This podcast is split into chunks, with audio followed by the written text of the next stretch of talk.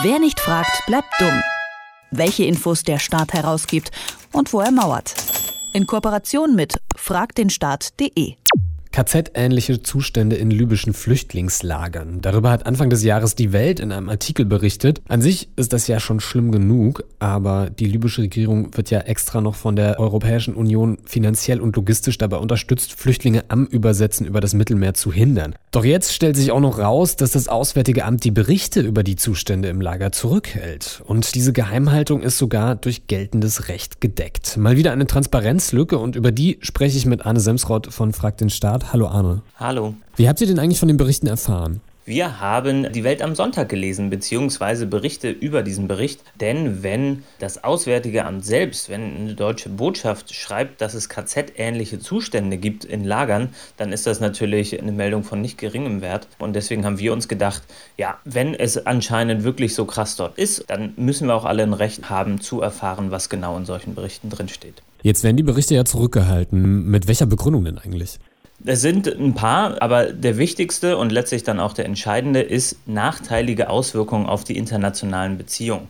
Das ist ein Ausnahmegrund, den das Auswärtige Amt sehr oft einsetzt und immer dann benutzen kann, wenn sie sagen, dieser Bericht, wenn der öffentlich wird, dann verschlechtern sich unsere internationalen Beziehungen. Und in diesem Fall ist es dann zum Beispiel die internationalen Beziehungen zu Libyen. Die sagen, wenn jetzt die Libyer mitkriegen, dass wir von ihren Lagern als KZ-ähnliche Zustände reden, dann wird es schwieriger für uns, mit den Libyern umzugehen. Und so kommen sie dann drum rum, diese Berichte zu veröffentlichen. Aber es stand doch schon in der Zeitung. Ja, und das ist tatsächlich auch ein Argument, in dem wir jetzt dagegen vorgehen, aber trotzdem wissen wir ja nicht, was da noch drin steht. Also theoretisch kann natürlich da auch so ein bisschen informeller drin stehen, was die Libyer alle falsch machen. Und das Problem bei dieser ganzen Sache ist, wenn das Auswärtige Amt sagt, da steht was drin, das hat nachteilige Auswirkungen, dann ist das so und dann müssen wir dem glauben, weil das Bundesverwaltungsgericht gesagt hat, das Auswärtige Amt hat in solchen Dingen die Deutungshoheit und das ist dann auch nur eingeschränkt gerichtlich nachprüfbar. Also im Endeffekt können die in solchen Dingen machen, was sie wollen? Genau, die haben im Prinzip in den letzten Jahren es geschafft, die auswärtige Politik auszunehmen vom Informationsfreiheitsgesetz. Weil immer, wenn es ein bisschen kritisch wird, das Auswärtige Amt daherkommen kann und sagen kann, nachteilige Auswirkungen auf die internationalen Beziehungen. Und dann ist es egal, ob es ein befreundeter Staat ist, ob es die USA sind oder Frankreich oder Italien oder ob es eine Diktatur ist wie Libyen oder Ägypten oder auch autoritäre Staaten wie die Türkei. Ganz gleich, wenn das Auswärtige Amt sagt, ist nicht, dann müssen sie es auch nicht rausgeben. Lässt sich dann gegen diese, ich nenne es jetzt mal Transparenzlücke irgendwie vorgehen?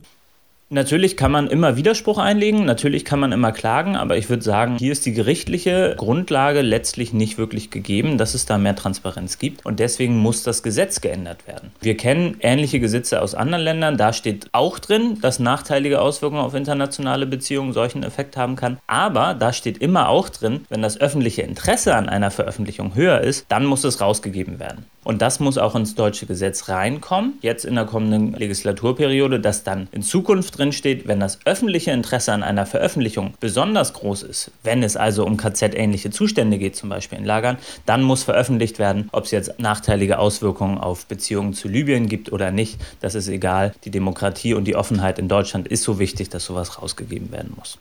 Wie stehen denn die Chancen, dass dieser Passus ins Gesetz aufgenommen wird? Das ist eine sehr gute Frage.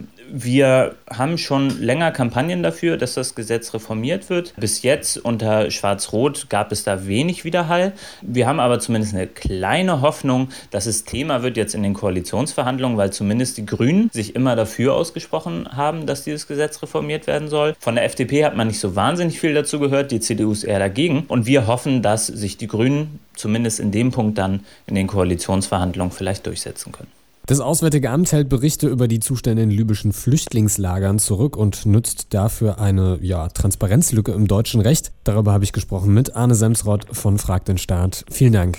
Dankeschön. Wer nicht fragt, bleibt dumm. Die Serie auf Detektor FM. Den Staat selbst was fragen? Ganz einfach. Auf fragdenstaat.de.